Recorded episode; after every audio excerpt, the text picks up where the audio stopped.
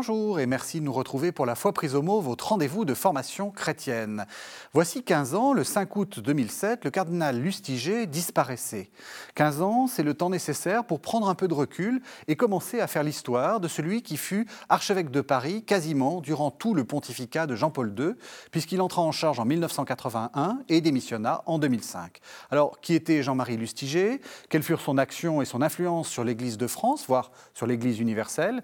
Comment caractériser sa pensée. Voici les questions que je vais poser à mes deux invités. Denis Pelletier, bonsoir. Bonsoir. Vous êtes historien, vous êtes directeur d'études à l'école pratique des hautes études et vous avez coordonné avec l'autre invité que je présente immédiatement un colloque sur Jean-Marie Lustiger. Benoît Pellistrandi, vous êtes l'autre. Bonsoir. Bonsoir. Euh, à avoir coordonné ce, ce, livre. Vous, vous êtes historien, vous êtes membre de l'Institut Lustiger et vous êtes professeur au lycée Condorcet. Alors, j'ai commencé à dire membre de l'Institut Lustiger. Qu'est-ce que c'est que l'Institut Lustiger d'abord? L'Institut Lustiger a été fondé quelque temps après la mort du cardinal pour essayer de rassembler, de fédérer toutes les initiatives qui euh, pouvaient surgir euh, à la suite de la trace qu'il avait laissée auprès de très nombreux groupes, euh, pas simplement de, catholiques. Et l'Institut Lustiger s'est attaché à la fois à construire des archives. Alors, il y avait naturellement les archives du, diocèse et les archives de l'archevêché, plus précisément, et puis de rassembler le maximum de témoignages. Et donc, on a euh, des matériaux assez exceptionnels, depuis ceux qui avaient connu Jean-Marie Lustiger comme aumônier d'étudiants, euh, jusqu'à des personnes qui avaient travaillé avec lui quand il était archevêque de Paris. On a eu aussi un gros travail de récollection de l'ensemble de ces homélies qui sont euh, donc. Euh, alors, certaines ont été revues par le cardinal lui-même, d'autres non.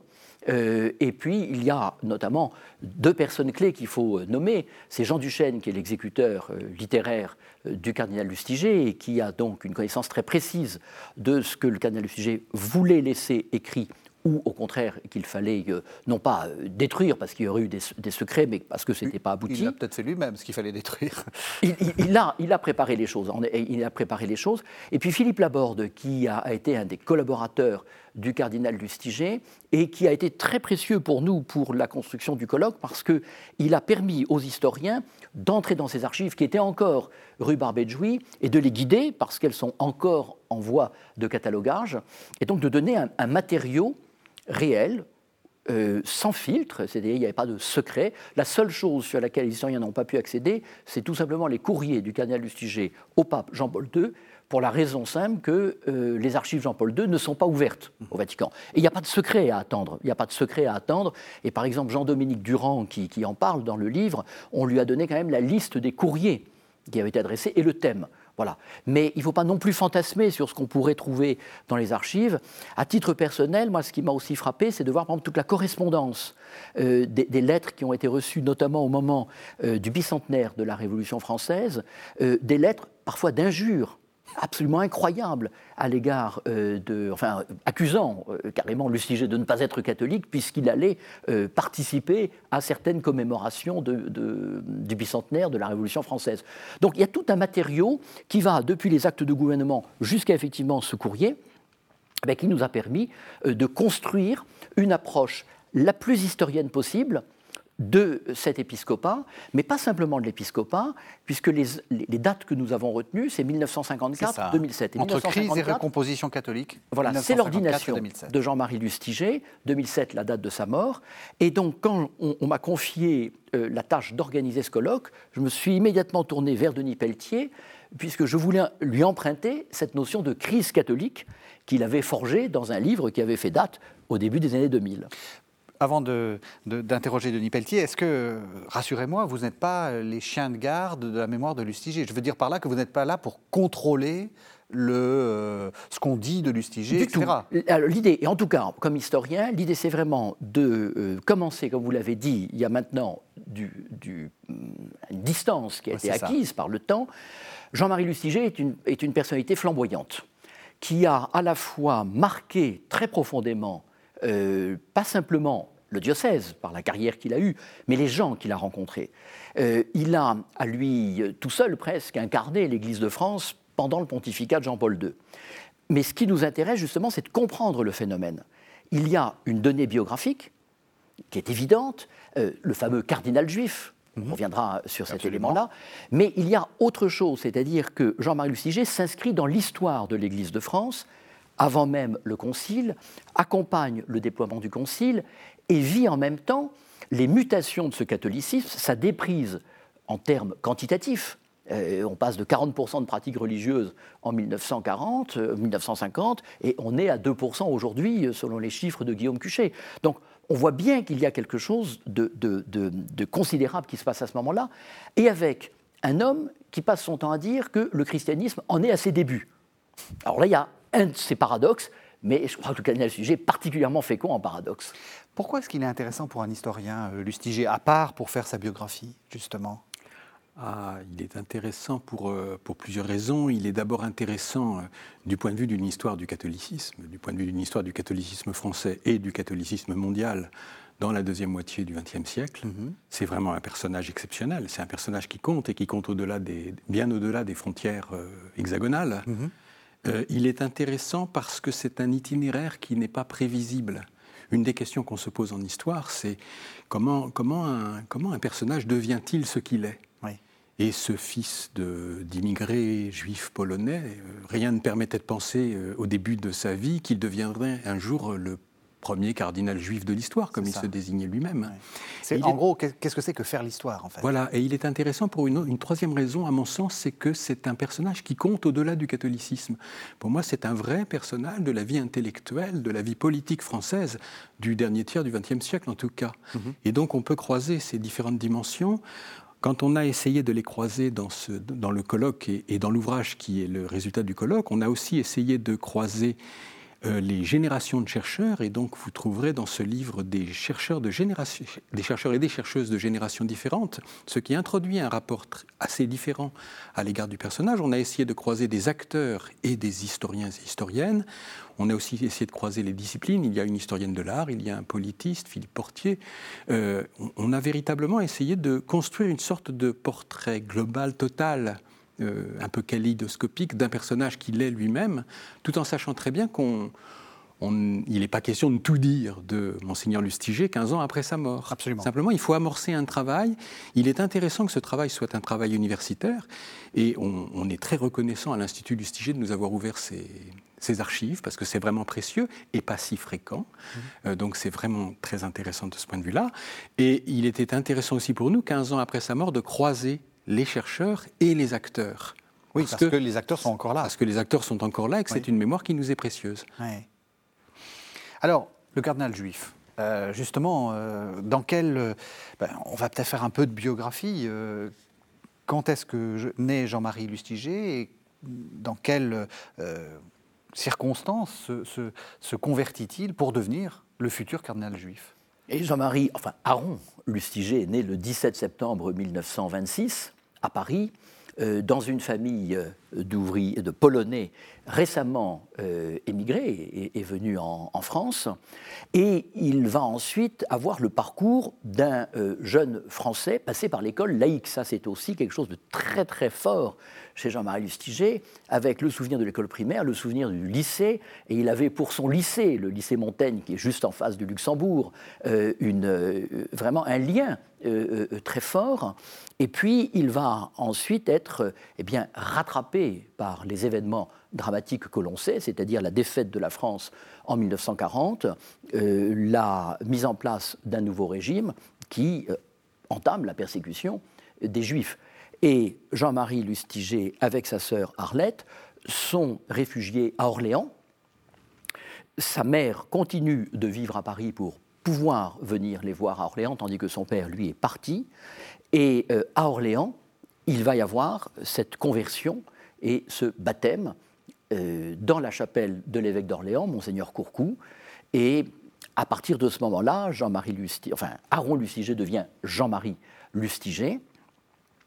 Et cette histoire qui va être encore chargée de tragique, puisque sa mère est arrêtée, déportée et meurt à Auschwitz, va ensuite le pousser, Jean-Marie Lustiger, vers le sacerdoce, au prix d'une crise familiale très forte avec son père, qui est lui survivant, euh, et une incompréhension extrêmement forte entre cet homme venu de la tradition socialiste polonaise, donc libre penseur, pas du tout attiré par le monde religieux, et ce sentiment de rupture, parce qu'il faut imaginer ce que c'est que un, juif converti qui embrasse la vocation sacerdotale dans une église catholique qui, dans sa prière du vendredi saint, parle encore du peuple déicide. Hmm. Donc, je crois qu'il faut remettre un, petit peu tous ces éléments euh, là, jusqu'à l'ordination en 1954. Mais ce qui est aussi très important, c'est que ces éléments biographiques que nous nous exposons sur la place publique ont été des éléments tenus secrets par Jean-Marie Lustiger et qui n'étaient révélés qu'à une toute petite poignée de personnes extrêmement proches et qui ensuite a été livrés sur la place publique au moment de sa nomination à Orléans et plus encore au moment de sa nomination à l'archevêché de Paris en février 1981. Euh, justement, on fait l'histoire, donc on est 15 ans après la mort de, Lustiger, mais aussi euh, plus de 60 ans euh, après tous ces événements. dans le monde contemporain, on a l'impression que juste après la guerre, on se rend compte de ce que c'est que la Shoah, et en fait, pas du tout. Euh, je veux dire, on voit bien que les survivants rentrent dans une indifférence totale et qu'on ne célèbre pas ou, qu'on ne, se rend pas compte de ce qui s'est passé en réalité. Il a fallu en effet du temps, il a fallu du temps pour que la, pour que la Shoah rentre véritablement dans le débat public, pour qu'elle occupe la place d'événements de tragédie centrale de l'histoire du XXe siècle, place qu'elle occupe aujourd'hui. Mmh. Euh, ça, c'est quelque chose qu'on voit apparaître dans les années 1970, pas avant. Pendant longtemps, les, les, les rescapés se sont tus parce que leur expérience était indicible et inracontable. Et, par conséquent, il a fallu attendre euh, plusieurs décennies pour que la, question vienne au cœur de la, du débat public, mhm. même si par ailleurs, le, dans, dans, les milieux du judaïsme, la question était évidemment bien présente et a été présente beaucoup plus tôt qu'on ne le pense, dès, dès l'immédiate après-guerre. Donc ça, c'est effectivement une chose qui, est, qui compte dans la, je pense, qui a compté dans le rapport que le cardinal Lustiger a entretenu avec l'histoire et avec le catholicisme. Et pour rebondir sur ce que disait Benoît, moi je crois que l'une des, des originalités de monseigneur Lustiger, c'est cette entrée dans le catholicisme par la tragédie. Et par une tragédie, la Shoah, au moment de la tragédie, par une tragédie qui est à la fois une tragédie personnelle, familiale, Hein, il a perdu sa mère et qui est en même temps une tragédie euh, mondiale. Mhm. Et je pense que ça nourrit très profondément son rapport à l'histoire, à l'histoire du catholicisme, à l'histoire du salut, j'ai envie de dire, et le, la relation qu'il établit entre les événements qu'il vit et une histoire longue du salut, une histoire longue du salut qui inclut le judaïsme et qui inclut évidemment le judaïsme et le christianisme. Je pense qu'il y a là quelque chose de particulièrement original et qui permet de comprendre a posteriori la place qu'il a tenue euh, à l'intérieur de l'Église catholique. C'est une tragédie mondiale. Est-ce que c'est aussi euh, une catastrophe théologique? Parce que, qu'on le veuille ou non, il y a des liens entre l'antijudaïsme, enfin, ou l'antisémitisme euh, nazi et l'antijudaïsme chrétien. Faut pas, enfin, je crois qu'il faut être assez clair. et donc, est-ce qu'il le vit aussi comme ça? Il rentre quand même, enfin, je vais être pardon, hein, et c'est peut-être trop euh, très, très maladroit de ma part, mais il rentre aussi chez ceux qui euh, sont un peu du côté des bourreaux quand même. Oui, bien sûr, on peut le, on peut le dire comme ça. Je, pense qu'il y, a un regard extrêmement critique de monseigneur Lustiger euh, sur, sur l'histoire de l'Église contemporaine. Ça, pour moi, c'est une, une évidence. Euh, c'est ce qui explique le rôle majeur qu'il a tenu au moment de l'affaire du Carmel d'Auschwitz ou au moment de la repentance de 1997. Rappelez-nous en quelques mots. Hein, l'affaire du Carmel d'Auschwitz, c'est l'installation dans un Carmel à proximité du camp d'Auschwitz d'une grande croix, euh, d'une grande croix chrétienne, euh, dans un lieu dans lequel on évite a priori, a priori d'inscrire des, des, des, des, signes autres que des signes, que des signes du, judaïsme. Bien sûr. Et donc, euh, ça a suscité, dans les années 80, dans la deuxième moitié des années 80, une crise assez profonde qui a impliqué l'Église polonaise, le judaïsme, Rome, et dans laquelle deux évêques, archevêques français ont joué un rôle important. Monseigneur de Courtrai, alors archevêque de Lyon, et derrière lui, plus discret, mais le poussant en avant, et le Monseigneur Lustiger, le cardinal Lustiger. Mhm. L'autre affaire, c'est la, la, repentance des évêques euh, en 1997 à Drancy. Mmh. Et dans ces deux cas, la repentance vis-à-vis de leur responsabilité mmh. et de la responsabilité des chrétiens dans la, dans la Shoah, dans, mmh. dans l'avènement de la Shoah. Et dans les, dans les deux cas, je pense que Monseigneur Lustiger met en jeu quelque chose qui est à la fois de l'ordre de l'itinéraire individuel, de la confrontation individuelle, personnelle à, à, une tragédie, et puis quelque chose qui se situe entre, oui, vous avez raison, entre la théologie et l'histoire. Et à mes yeux, Monseigneur Lustiger, qui n'est pas véritablement un intellectuel, qui est plus un homme d'action, mhm. mais qui est quelqu'un qui a un grand respect pour le travail intellectuel et une grande culture intellectuelle, à mes yeux, Monseigneur Lustiger est quelqu'un qui ne cesse de penser la, la théologie dans son rapport à l'histoire, et je dirais le moment présent dans son rapport à l'histoire longue. Et je crois aussi que cet élément explique pourquoi Jean-Marie Lustiger a toujours eu une vue euh, qui dépassait les frontières de la France. Certes, il était archevêque de Paris, mais il avait une vision qui était européenne.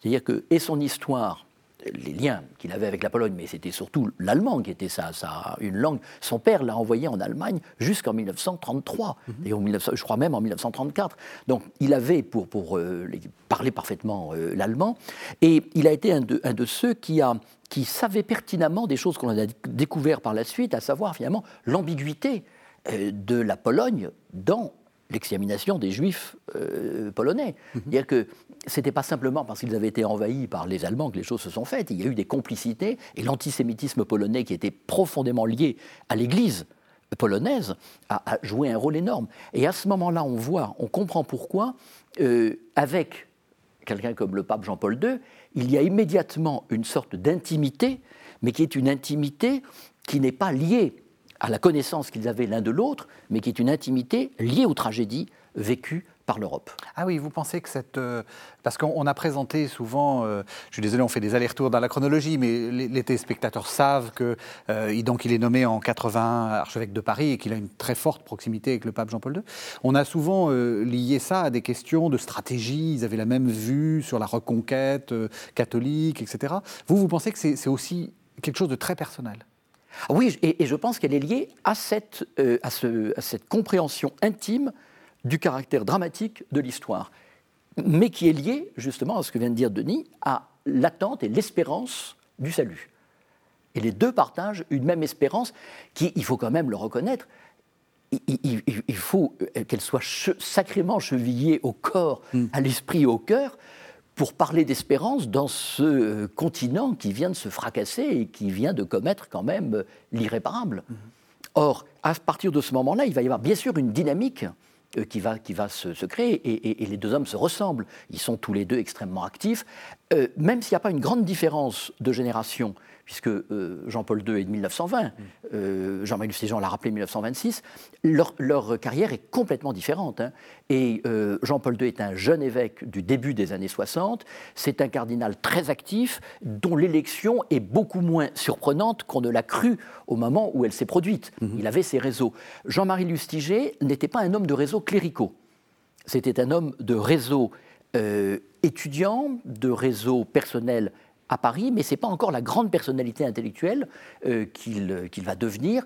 Et quand il est nommé évêque d'Orléans en 1979, il a une succession difficile à assumer, puisqu'il succède à Monseigneur Riobé, qui était un des grands évêques post-conciliaires, qui était vraiment, je dirais, la, fine lame du progressisme catholique dans les années 70. Euh, donc, il y a une, comme une interpellation, parce qu'on se dit, est-ce que ce jeune prêtre, enfin jeune, il avait 55 ans quand il est nommé archevêque, euh, et, est-ce qu'il est dans la ligne de Monseigneur Riobé ou non? Or, en réalité, dans les 18 mois d'Orléans, on n'aura à peu près aucune idée de ce qu'il euh, va, va représenter comme ligne. La seule chose qui choque, c'est qu'il oublie d'évoquer la mémoire de Monseigneur Riobé lors de sa messe euh, d'installation épiscopale. C'était maladroit. C'était maladroit, mais la maladresse, il va la refaire à Paris, où à nouveau il ne citera pas euh, son prédécesseur, le cardinal Marty. Donc ça, c'est pas de la maladresse. Donc c'est pas tout à fait de la maladresse. le rapport à la, relation entre, entre Jean-Paul II et, et, Monseigneur Lustiger, on peut, on peut la, réfléchir autrement. Euh, le Monseigneur Wojtyla a joué un rôle au Concile Vatican II. C'est c'est un personnage important. C'est n'est mmh. pas, pas l'un des personnages de premier plan, mais c'est un personnage important au moment du Concile. Euh, le père Lustiger reste en dehors du concile. Il en parle très très peu. Mhm. Euh, il y a une forme d'évidence qui s'explique par son itinéraire dans, dans la relation qu'il entretient avec le concile. Mais je pense que le moment où l'héritage conciliaire devient véritablement un enjeu pour lui, c'est le moment de la rencontre avec Jean-Paul II. C'est dans le cadre de la discussion avec Jean-Paul II et de cette espèce de communauté, de communauté d'esprit dont parlait Benoît que, s'actualise en quelque sorte le, rapport de, de, Monseigneur Lustiger avec le Concile de Vatican II. Et donc oui, bien sûr, il y a une politique romaine. Oui, bien sûr, il se retrouve sur une politique de l'Église, sur une mhm. politique romaine. Mais je ne pense pas qu'on puisse réduire leur relation à une dimension instrumentale. Il y a quelque chose de plus, de plus intéressant et qui tient encore une fois à la à la tragédie du XXe siècle. Mmh. Il, euh, il est ordonné, hein, c'est votre choix, hein, 1954. Euh, il est ordonné dans, un diocèse qui est euh, le diocèse de, Paris.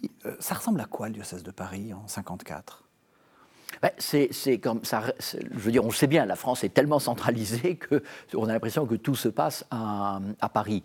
Euh, alors c'est une idée fausse parce qu'il y a quand même beaucoup d'autres initiatives et puis il y a la grande capitale religieuse aussi qui était Lyon. Euh, mais, Les provinciaux euh, vous remercieront. la, ville de Paris est une ville qui est particulièrement dynamique euh, et surtout qui va devenir, j'allais dire, la vitrine des transformations socio-économiques en cours. Je dirais 54, ça y est, c'est la fin de la reconstruction et euh, c'est l'entrée dans, dans, un dynamisme. Euh, pas simplement économique, mais bien sûr économique, mais j'allais dire aussi dans un dynamisme intellectuel, scolaire et étudiant. Et je le dis pertinemment, puisque le premier euh, ministère de Jean-Marie Lustiger, ça va être d'être aumônier d'étudiants. Or, nous avons à l'époque encore une structure extraordinairement hiérarchique. Je rappelle, parce que j'ai le chiffre pour 1960, euh, il y a seulement 10% d'une classe d'âge qui arrive au baccalauréat. Et l'ensemble des étudiants de l'enseignement supérieur en 1960, toute discipline et sur la France entière, c'est 100 000. Je rappelle pour mémoire qu'aujourd'hui, on en est à 2,5 millions, 3 millions. Bon. Donc, et ces 100 000 ne sont pas tous des fils d'ouvriers? Et ces 100 000 sont loin d'être des fils d'ouvriers, c'est plutôt des fils de la bourgeoisie, avec cependant un vrai phénomène de méritocratie républicaine et d'ascension euh, sociale. Et à la Sorbonne, où toutes les universités de Paris sont rassemblées, hein, on n'est pas encore sur Paris 1 jusqu'à Paris 13. Tous les étudiants sont à la Sorbonne. Euh, Jean-Marie Lustiger eh bien, voit effectivement ces jeunes qui euh, sont nés tout juste je veux dire, enfin, entre 1935 et, 1940, et puis après il y aura une autre génération, mais ce sont donc en fait certes des enfants de la guerre, mais ce ne sont pas des, jeunes qui ont été marqués par la conscience de la guerre, c'est des souvenirs d'enfance. Et il va les accompagner avec notamment un personnage très important, qui est Monseigneur Charles, Monseigneur Maxime Charles, le fondateur du Centre Richelieu, qui est le nom de l'aumônerie catholique de la Sorbonne. Et Jean-Marie Lustiger, avec Monseigneur Charles, va former un tandem extrêmement dynamique, mais j'allais dire aussi dans une université qui était particulièrement dynamique. Je crois que les, deux dynamismes se nourrissent l'un l'autre. L'entrée de, l'entrée de Monseigneur Lustiger dans le catholicisme est quand même très particulière, et son entrée en, en sacerdoce est quand même très particulière, c'est-à-dire que l'Église de France qu'il connaît, c'est un milieu d'étudiants de la Sorbonne, un milieu assez réduit, un milieu, une sorte d'élite intellectuelle, mhm. euh, où, viennent, où il invite, où viennent intervenir le, nec plus ultra de la réflexion théologique. C'est vraiment un milieu qui est très particulier. Pendant, pendant, pendant longtemps, Monseigneur Lustiger n'a pas su ce que c'était que la paroisse, en quelque mhm. sorte. Son rapport, son entrée dans le catholicisme, c'est une entrée par le travail intellectuel. Et notamment à travers, me semble-t-il, des lieux où ce qui ensuite s'est imposé au moment du Concile Vatican II, cette espèce de renouveau théologique, liturgique, pastoral qui s'est imposé au, euh, Concile Vatican II, était déjà présent. En sorte que moi je dis souvent que euh, euh, Monseigneur Lustiger a été une forme de conciliaire avant le Concile, c'est-à-dire qu'il a, il a, ce qui explique que le concile soit pour lui non pas une question, non pas un problème, mais une évidence. Mhm. Il, a vraiment, il a été en contact avec Louis Bouillet, il a été en contact avec Jean Danielou, il a été en contact avec Henri de Lubac. C'est ces gens-là qu'il fréquente. Mhm. C'est vraiment l'élite de, de, la pensée euh, catholique dans les années 50-60. À ce moment-là, d'ailleurs, enfin dans les années 50 en tout cas, quelquefois en difficulté avec Rome, en difficulté avec euh, l'épiscopat, mais avec cette marge de liberté qui reste toujours et qui leur permet malgré tout de parler. C'est vraiment une entrée particulière. Et qui, permet même, euh, j'allais dire justement, de faire face aux troubles de l'actualité entre 1954 et 1962, on le sait, il y a la guerre d'Algérie, euh, qui va, à partir de 1956, impacter particulièrement le milieu étudiant, puisqu'il y a le risque de devoir partir en Algérie. On a une jeunesse qui est particulièrement politisée, mais justement, euh, Jean-Marie Lustiger, de par cette fréquentation de l'élite catholique, se, place au croisement de l'engagement et de la réflexion. C'est pour ça aussi que ça sera intéressant par la suite, parce que ce n'est pas, j'allais dire, quelqu'un qui va prôner l'engagement pour l'engagement il va toujours tenir une sorte de euh, distance et, d'équilibre entre les deux éléments. Et ce qui brouillera, j'allais presque dire, son image et, la façon dont nous aussi, historiens, on, aimerait bien le caractériser d'un seul adjectif. Or, on bute sur cette difficulté et je crois que justement, cette réalité du monde étudiant et du monde intellectuel qu'il anime et qu'il fréquente, il organise quand même une, veillée à Notre-Dame avec François Mauriac et, d'autres. Euh, on, on, voit bien à la fois le dynamisme de l'UCG qui, je le répète, embrasse le dynamisme de cette société française, et en même temps, déjà son écart par rapport à ce que je dirais, enfin ce qui pourrait être plus des phénomènes de politisation. Oui, euh, il n'a pas beaucoup de sympathie pour mai 68, cet homme. Oui. Et pour l'Église qui s'y associe euh, je le dirais autrement. Disons qu'il entre dans une relation qui n'est pas inintéressée, mais qui est, qui, qui est délibérément une relation de, de, de, de, tensions assumées. Euh, je pense que Monseigneur Lustiger est très attentif à tout ce qui est euh, pensée contemporaine. Mhm. Et vous savez, les années, les années 60-70 sont vraiment des années de conflit de génération et notamment entre la génération formée dans l'entre-deux-guerres, qui a dominé les années 40-50, qui a fait le Concile Vatican II, mhm. et puis la génération qui vient après, qui est celle des Trente Glorieuses, qui n'a plus la même culture. Il y a un véritable conflit de génération, et je crois qu'il y a chez Monseigneur Lustiger cette capacité qui, pour l'historien, est tellement intéressante et tellement intrigante, cette capacité à s'efforcer de comprendre ce, est ce, qui est en train d'advenir du point de vue intellectuel, du point de vue politique, et en même temps garder un recul critique qui lui vient de, qui lui vient de sa foi. Le, rapport est, plus ambigu qu'un simple refus conservateur, en quelque sorte. Est-ce que vous diriez, parce que vous êtes l'homme des crises, est-ce que vous diriez que le, le diocèse de Paris, dès les années 50, est en crise?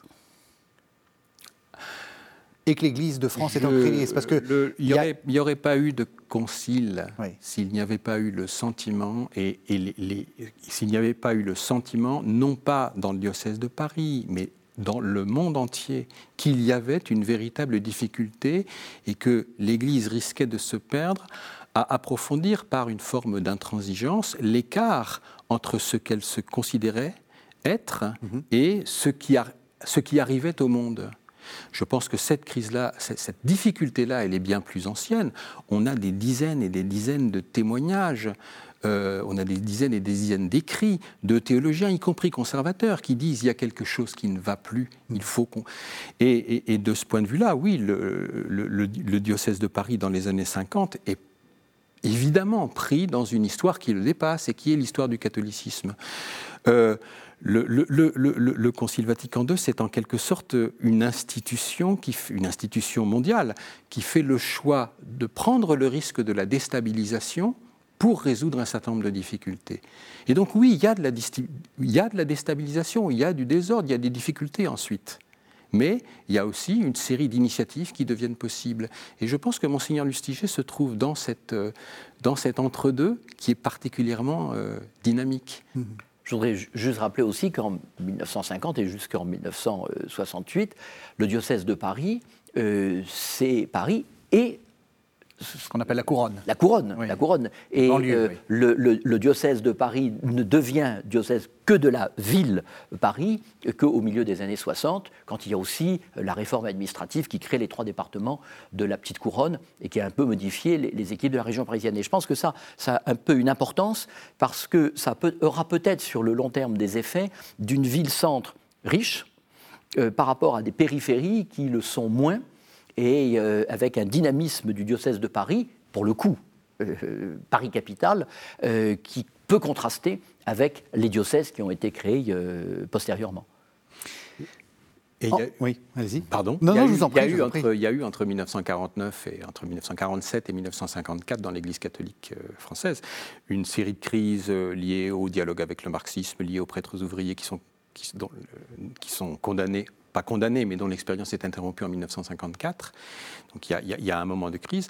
Monseigneur euh, le père Lustiger est ordonné en 1954, c'est-à-dire à la fin de cette série de crises, crise de la nouvelle théologie, crise du progressisme, crise des prêtres ouvriers. Et donc ces premières années s'inscrivent dans cet entre-deux, entre la, le grand moment de la crise progressiste, pour le dire vite, 1949-1954, mhm. et le début du Concile 62. C'est-à-dire dans un moment où il y a une forme d'ouverture des possibles euh, à l'épreuve de de, sanctions qui ont été prises, mais d'une dynamique qui a, qui a, en même temps été lancée. Et la dynamique qui a été lancée auparavant n'est pas interrompue par les sanctions. Et donc, Monseigneur Lustiger s'est trouvé dans ce moment qui est un peu un moment charnière. 54-62. Mais j'ai envie de vous, vous, poser la question, est-ce qu'en 1980, quand il est ordonné, est-ce qu'il est ordonné pour remettre de l'ordre dans un diocèse qui justement est en crise? Vous avez évoqué la, la figure de Monseigneur Marty, qui est une figure très particulière, hein, un personnage euh, haut en couleur, c'est le moins qu'on puisse dire. Euh, est-ce qu'il est là pour mettre de l'ordre? Je voudrais préciser deux, deux, éléments. Le premier, c'est que euh, le diocèse de Paris, Monseigneur Marty, a atteint les 75 ans euh, vers 79, c'est-à-dire qu'il avait remis sa démission au pape, et l'attente de la nomination d'un archevêque à Paris était quelque chose qui dominait les esprits, et quand le pape Jean-Paul II fait sa première visite en France en 1980, au printemps 1980, la question de la succession de Monseigneur Marty est ouverte. Euh, ça, c'est le, premier élément. Donc, euh, elle, a tardé cette, euh, nomination. Et le deuxième élément, et Xavier Boniface le montre très bien, c'est que dans la succession, donc, dans, le livre, dans la succession des archevêques, Jean-Marie Lustiger est le premier à présenter un profil sociologique complètement différent. Il est archevêque d'une ville, lui-même étant né parisien. Euh, il est le contraire de Monseigneur Marty, qui est né dans le Rouergue et qui est un paysan. Et là encore, sociologiquement, tout est différent.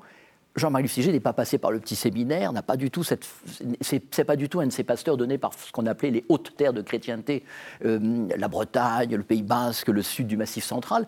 Donc, de ce côté-là, il est, il serait un ovni, aurait-on dit à l'époque, en réalité, il est une sorte de précurseur. C'est-à-dire, on voit aussi à travers euh, son parcours biographique la mutation de la base sociologique du catholicisme et étant lui-même vraiment le produit de la ville, il a une pensée de la ville que sans doute ses euh, prédécesseurs n'avaient pas exactement de la même façon.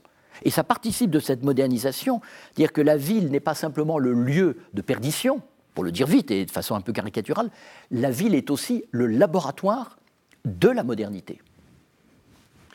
Mais pour ne pas contourner, pour ne pas contourner votre question sur la remise en ordre, oui, il y a évidemment depuis le milieu des années 1970, on, pourrait discuter sur la date exacte, une volonté à la fois à Rome dès la fin du pontificat de Paul VI et euh, dans l'épiscopat français, une volonté de comment le dire, de remettre de l'ordre dans la maison. Mhm. Et donc oui, à l'évidence. Euh, Monseigneur Lustiger a ce rôle, a cette fonction. C'est évident. Euh, c'est une, une, là encore, pour moi, les retombées du Concile, les retombées du Concile confrontées à l'esprit des années 68 la mise en œuvre du Concile dans le cadre des années 68 ou du moment 68 entendu comme un moment qui dure une dizaine d'années, de remise en cause assez profonde des systèmes de valeurs, euh, des pays occidentaux. Pas seulement en France, hein, c'est un, un, phénomène mondial, hein, 1968. Euh, et donc, dans ce moment de remise en cause des systèmes de valeurs, de bascule d'une société qui était une société héritée de la révolution industrielle et de la révolution française vers la société dans laquelle nous sommes aujourd'hui, et qui est une société des individus euh, confrontés aux enjeux de la consommation, puis maintenant aux effets de cette, de cette consommation. Il y, a, il y a là un moment qui est vraiment un moment charnière, et dans lequel le catholicisme est pris à la fois comme acteur, les catholiques sont acteurs, et aussi divisés que les autres, mhm. que les autres citoyens, que les autres Françaises et Français. Donc il est pris là-dedans comme acteur, il est pris aussi comme cible, parce que l'Église est un lieu de fabrication d'un système de valeurs, est un lieu de référence en termes de valeurs, et que toutes ces institutions comme la famille, comme l'école, comme l'armée, sont à ce moment-là attaqués. Mhm. Et donc, oui, il y a une volonté de remettre un tout petit peu d'ordre dans la boutique, de remettre de l'ordre dans la boutique. Mais euh, on, on, se tromperait, à mon avis, et il y a, je pense, un tournant on va dire un tournant conservateur, il faudra avoir le temps de préciser, mais il y a un tournant conservateur dans la lecture du Concile Vatican II au milieu des années 70 par rapport aux différentes lectures qui étaient possibles. Ça, c'est une évidence. Et Monseigneur Lustiger en est, en est, en est un des acteurs. Mais je pense qu'on aurait, on réduirait vraiment beaucoup le personnage à le réduire à cette, à cette remise en ordre. Mmh. Parce que Monseigneur Lustiger, c'est un style aussi. Euh, comment est-ce que vous le définiriez? Vous avez employé l'adjectif, je ne sais pas si c'est vous, flamboyant. Oui, j'avais. Alors, moi, justement, si on réfléchit à la nomination de Jean-Marie Lustiger, pourquoi Jean-Marie Lustiger est nommé archevêque de Paris? Et auparavant, pourquoi il est nommé euh, euh, évêque à Orléans? Pendant dix ans, euh, il a été curé de paroisse à Sainte-Jeanne de Chantal de 1969 à 1979. C'est une expérience au départ traumatisante pour lui, parce qu'il ne connaît pas du tout le monde de la paroisse. Alors, on a essayé de lui vendre l'affaire en disant ben, tu vas rencontrer les parents de tes étudiants et, tu vas voir ce que c'est. Et Jean-Marie Luciger n'était pas du tout justement dans, ces cadres très traditionnels qui formataient, je dirais, la, pensée cléricale du moment. Et à Sainte-Jeanne de Chantal, il va vraiment avoir un laboratoire qui répond à la fois justement aux dynamiques lancées par le Concile. Donc il va beaucoup travailler la liturgie, avec euh, une modification de l'espace intérieur. Euh, il va faire appel à des artistes, notamment Jean Touret, qu'il rappellera ensuite pour euh, le mettre autel à, à Notre-Dame. il va confier à l'organiste Henri Paget le soin de composer des hymnes liturgiques et des chants qui vont devenir les chants de la paroisse. il va créer aussi un cycle de formation pour les laïcs de la paroisse. Et en fait, si on regarde de très près ce qu'a fait euh, dans euh, l'ouvrage Anne-Marie Pelletier, ce qui a été fait à Sainte-Jeanne de Chantal, on a en fait le programme de ce qui va être fait ensuite au niveau du diocèse. Alors, était-ce une réussite? Sans aucun doute, parce que la paroisse Sainte-Jeanne de Chantal a attiré du monde, notamment des anciens étudiants de Jean-Marie Luciger qui venaient là, ce qui prouve bien aussi qu'il y avait une sorte, j'allais dire, de déconstruction de l'idée de paroisse, puisque ce n'est pas simplement la paroisse territoriale, et qu'il y avait déjà un phénomène d'adhésion à la personnalité extrêmement riche de Jean-Marie euh, Lustiger. Et c'est fort de cet acquis, qui en réalité était parfaitement observé, et il faut quand même rappeler que le père Lustiger a été un curé difficile pour son archevêque.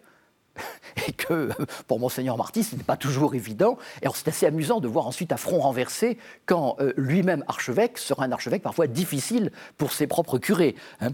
Euh, mais là, là, pour le coup, c'est les, éléments biographiques. Et il est évident qu'il y avait chez Jean-Marie Lustiger, je crois, une claire conscience de son originalité. C'est un homme qui travaillait vite, c'est un homme qui euh, savait repérer dans les personnes qu'il rencontrait ce qui allait pouvoir lui être utile. C'est un homme qui est impatient.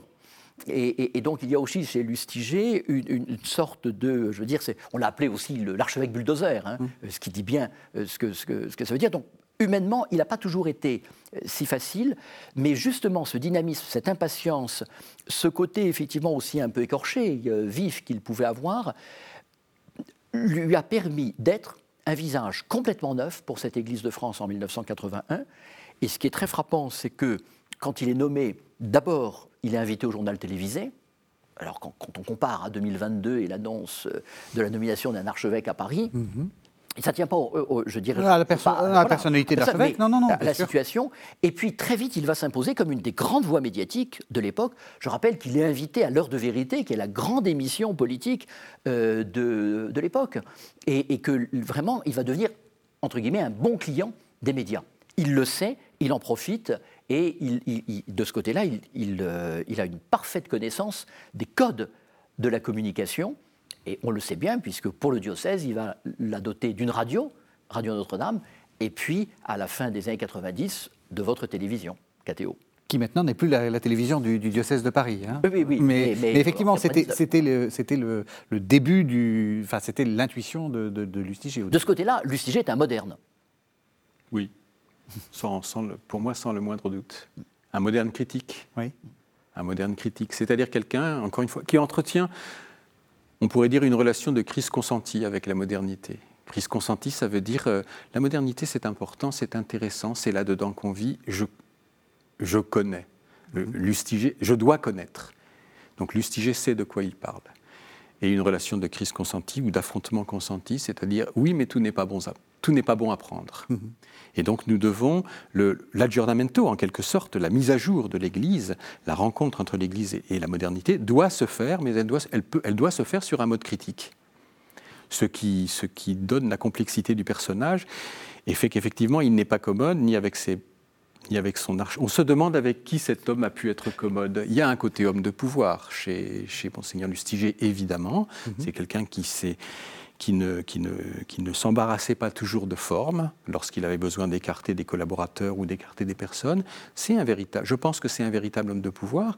C'est un homme de pouvoir probablement pas pour le pouvoir, mais simplement pour l'action. C'est-à-dire c'est ce qui différencie euh, peut-être l'homme d'action de l'intellectuel. Je pense que autant Monseigneur Lustiger est un homme qui a énormément de respect pour le travail intellectuel et qui lui-même travaille beaucoup mhm. euh, et lit beaucoup, autant ça n'est pas un intellectuel parce que parce qu'il n'a pas le temps de se poser la question d'Hamlet, être ou ne pas être. Il a besoin de, il a besoin d'un. que son diocèse avance. il a besoin que les choses avancent. C'est ça.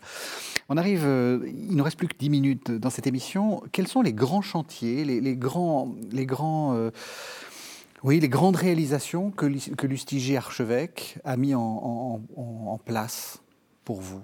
Ah, c'est une question vaste parce que il me semble que la dynamique lancée par le cardinal Lustiger demeure celle du diocèse de Paris mhm. et que d'une certaine façon, c'est d'ailleurs un risque sans doute euh, pour ses successeurs, il est une sorte de figure du commandeur, enfin il fait un peu statut du, du commandeur. N'oublions pas qu'il a réussi à imposer le choix de son successeur à la curie, c'est Jean-Marie Lustiger qui voulait que André XXIII lui succède comme archevêque de Paris, et ça, ça prouve sa capacité en, termes de pouvoir. Voilà. Euh, on sait qu'il a quand même arraché la décision à un Jean-Paul II qui était euh, vraiment ultra vieillissant, puisque c'est dans les derniers mois du pontificat de Jean-Paul II. Alors, je crois qu'il y a plusieurs éléments forts et qui résonnent avec l'actualité du diocèse en ce moment. C'est, il a redonné à la cathédrale Notre-Dame une centralité. Et en célébrant la messe tous les dimanches à 18h30, en y faisant un certain nombre d'innovations, euh, et notamment avec donc cet hôtel euh, qu'il a fait dessiner par euh, Jean Touré et qu'il installe, la création, la recréation de la maîtrise pour accompagner les, offices. Et ça, c'est un élément très important qu'il a immédiatement aussi adossé à la création de l'école cathédrale, qui était une école de formation des laïcs, qui était tout près, dans, les locaux, euh, mhm. j'allais dire, euh, adjacents à Notre-Dame, et puis qui aujourd'hui ont été absorbés par le Collège des Bernardins, qui est aussi une de ses intuitions, alors qu'il a lancé les travaux, mais ce n'est pas lui qui est le, je veux dire, le, penseur ensuite du fonctionnement des, Bernardins. Il a doté, je l'ai rappelé tout à l'heure, le diocèse de moyens de communication, et puis il a aussi quand même fait quelque chose d'assez brutal, c'est-à-dire qu'il a rompu les liens avec les, les, les, les autres canaux de formation du clergé, l'Institut catholique, euh, le séminaire d'ici, les Moulineaux, et il a construit un petit peu euh, un diocèse made in Lustiger, si mhm. vous me permettez mhm. euh, l'expression. Ce qui a conduit à des tensions à l'égard de ses confrères et une incompréhension. N'oublions pas d'ailleurs que Jean-Marie Lustiger n'a jamais été élu président de la conférence épiscopale. Euh, il n'a jamais réussi à avoir une, majorité qui se dégageait euh, pour lui. Alors c'était lié à son tempérament, mais c'était aussi lié à une certaine manière de faire, finalement très, très isolée. Alors que quand il le veut, il est capable de travailler en groupe et Charles Mercier, dans l'ouvrage, montre comment, par exemple, pour les Journées mondiales de la jeunesse à Paris en 1997, il a vraiment réussi à, je dirais, à, attirer l'ensemble de l'Église de France derrière lui, non sans réticence. Et euh, euh, Charles Mercier euh, évoque ce, mot méchant d'un de ses confrères qui disait Mais si ça continue comme ça, on va voir Lustiger sur les épaules de Jean-Paul II au moment de la, messe, quoi, pour dire vraiment qu'il tirait beaucoup la couverture à lui.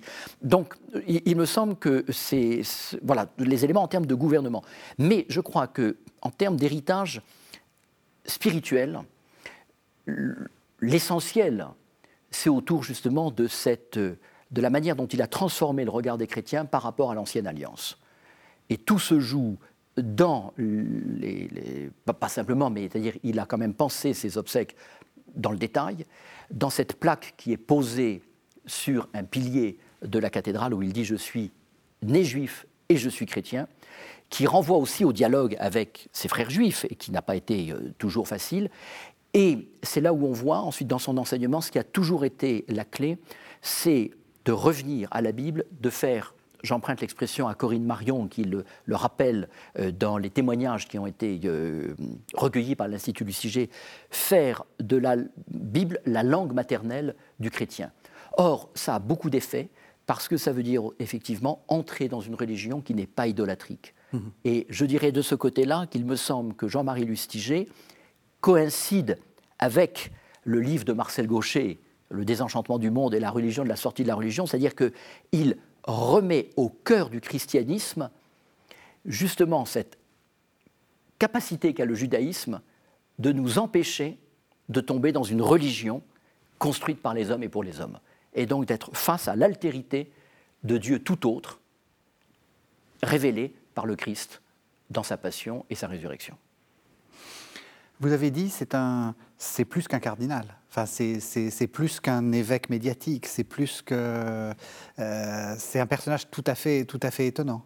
C'est un vrai, c'est un, un il fait l'histoire. Un grand personnage du dernier tiers du, du dernier tiers du XXe siècle. Bien au-delà de sa seule, de son seul rôle à l'intérieur du, à l'intérieur de l'Église catholique. Alors pourquoi? Parce que c'est un homme qui comment le dire? Parce que c'est un homme qui pense euh, en permanence, c'est un homme d'action qui pense en permanence la, la question de la, redéfinition des, systèmes de valeurs ou de, de l'incertitude nouvelle des systèmes de valeurs en face de transformations sociales, techniques qui se sont considérablement accélérées euh, dans le sillage des Trente Glorieuses. Mhm. Et il, est capable de, il est capable de réfléchir sur cette chose-là. Il, y réfléchit avec son propre itinéraire, encore une fois, avec son propre itinéraire et la tragédie qui est présente dans son itinéraire. Il y réfléchit aussi à l'épreuve d'une pensée contemporaine qui se, ne, se, ne, se, ne se fabrique plus au sein du catholicisme qui ne se fabrique plus forcément au sein, au, sein de, la tradition chrétienne. Mhm. Et il est vraiment dans cette forme d'inconfort qui fait que euh, l'historien L'historien que je suis, qui s'intéresse au catholicisme comme une sorte d'observatoire de, la transformation des sociétés contemporaines. Pourquoi euh, un, catholique, c'est quelqu'un qui est, qui, est, qui est en permanence pris dans, un, dans une sorte de conflit d'appartenance. Il est membre d'une société qui, qui, échappe au christianisme et en même temps, il, il, vit en référence à une forme de transcendance. Et c'est cet inconfort, ce, ce, côté entre deux sièges, entre, entre, deux, entre deux appartenances, qui, fait des, qui fait du catholicisme un, un sismographe absolument formidable de l'évolution des sociétés contemporaines. Et je pense que Monseigneur Lustiger s'est posé s'est installé en quelque sorte sur ce lieu d'inconfort mhm. avec une, une intelligence active qui, pour moi, est absolument fascinante à suivre. C'est très intéressant de le lire avec cette perspective-là. Et c'est pour cette raison, pour moi, qu'il est vraiment un, un, personnage qui, comment dire, euh, ne le prenait pas mal, qui dépasse le catholicisme, non, non, non. Qui, dépasse, euh, qui, qui dépasse son appartenance institutionnelle, qui dépasse sa foi parce qu'il euh, il a, il a, quelque chose à raconter à des gens qui ne partagent pas, euh, qui, ne partagent pas ses engagements. Vous avez donc, euh, je, présente ce livre, hein, Jean-Marie Lustiger entre crise et recomposition catholique, avec une préface du cardinal 23, c'est aux presses universitaires de, de Rennes. Une postface une postface. Et c'est important parce que c'est effectivement, le cardinal 23 est venu à, la fin du colloque et s'est livré comme rarement il s'était livré. Et je rappelle le compagnonnage entre euh, le cardinal 23 et le cardinal Sujet. Mhm. Euh, André 23 a connu Jean-Marie Sujet en 1969. Donc vraiment, euh, les, les, il a été son bras droit en permanence et son successeur. Et dans cette postface, le cardinal 23 se, vraiment se place dans, je dire, dans la logique de ce qu'on a voulu, c'est-à-dire un regard. Il est cardinal archevêque de Paris, il parle de Jean-Marie Lustiger comme d'un autre cardinal archevêque de Paris, mais aussi en historien et en sociologue, me semble-t-il. Qu'est-ce qu'il y a? Là, vous avez fait une somme de alors, 363 euh, pages. Qu'est-ce qui reste encore à faire en histoire? Alors, vous allez me dire, euh, on revient toujours même sur le baptême de Clovis. Hein, donc, euh, dans, dans, dans, 2000 ans, on parlera peut-être encore de Jean-Marie Lustiger, peut-être pas, on ne sait pas. Mais c'est quoi les grands chantiers pour vous? Alors, d'abord, c'était un premier essai, et l'idée, c'était vraiment de montrer aux historiens qu'on peut s'emparer de l'objet Lustiger et d'en faire un objet d'étude d'histoire, pas simplement religieuse. Denis vient de rappeler la place qu'il occupe dans le panorama intellectuel français. Alors, il y a des lacunes. Par exemple, nous n'avons pas étudié euh, l'action internationale du cardinal Jean-Marie Lustiger. Or, il a énormément voyagé à l'étranger. Il a notamment, par exemple, fait un voyage en Russie qui était un voyage préparatoire à l'hypothèse d'un voyage de Jean-Paul II, qui finalement ne s'est pas fait, justement parce que les conclusions que Jean-Marie Lustiger a tirées de ce voyage étaient particulièrement euh, négatives. Donc de ce côté-là, il y a encore beaucoup de travaux à faire et je pense que ce serait euh, une, des pistes les plus fécondes. Ensuite, je pense qu'il serait aussi intéressant de voir comment, je dirais, le monde catholique a interprété Lustiger.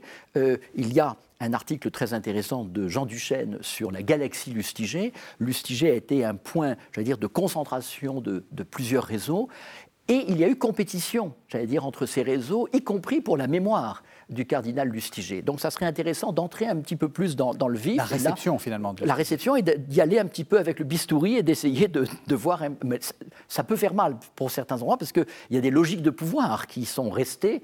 Euh, je veux dire, le, nom du cardinal Lustiger euh, sert je veux dire, comme étiquette encore aujourd'hui au sein de, l'Église de France. Voilà, donc l'objet Lustiger n'est pas du tout fini. Puis, je dirais un dernier élément qui a trait cette fois-ci à l'actualité du diocèse, euh, la place de Notre-Dame. Mhm. dans euh, le, prochain dossier, enfin pas dans le prochain dossier, mais une fois reconstruite, mhm. quelle sera la place de la cathédrale Notre-Dame? Est-ce qu'elle sera encore, je dirais, cette, ce lieu très visible qu'en a voulu le cardinal Luciger, ou une sorte de Disneyland catholique euh, donné aux touristes? La question est posée. Même question pour vous? Qu'est-ce qui reste encore à, découvrir ou à faire? Quand on fait un travail collectif sur, euh, sur un personnage, on, on, fabrique un, portrait qui est un portrait, portrait kaléidoscopique et qui est un portrait à un moment donné.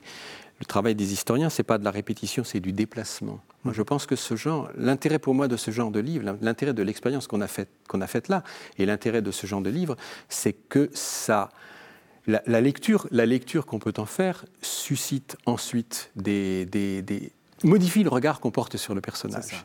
Et aucune, à mes yeux, aucune des questions que nous traitons ou que nous avons demandé de traiter dans ce livre n'est euh, tranchée de manière définitive. Évidemment, il faut continuer à travailler sur le judaïsme de Monseigneur Lustiger. Il faut continuer à travailler sur son rapport à la liturgie, mhm. qui pour moi est quelque chose d'absolument central. Il faut continuer à travailler sur, son, sur le rapport qu'il établit entre la théologie et la prière cette, forme, en quelque sorte, pas seulement confessante, mais cette forme priante de former la théologie qui est très étrange et qui est très originale, je trouve. Voilà, donc on peut continuer. Euh, pour moi, l'ensemble des points qui ont été abordés dans ce, livre sont vraiment restent complètement ouverts. Très bien. Donc Jean-Marie Lustiger, Entre crise et recomposition, c'est un ouvrage qui est paru aux presses universitaires de Rennes. Merci à tous les deux. Merci de nous avoir suivis. Vous savez que vous pouvez retrouver cette émission sur le site internet de la chaîne www.ktotv.com et on se retrouve la semaine prochaine.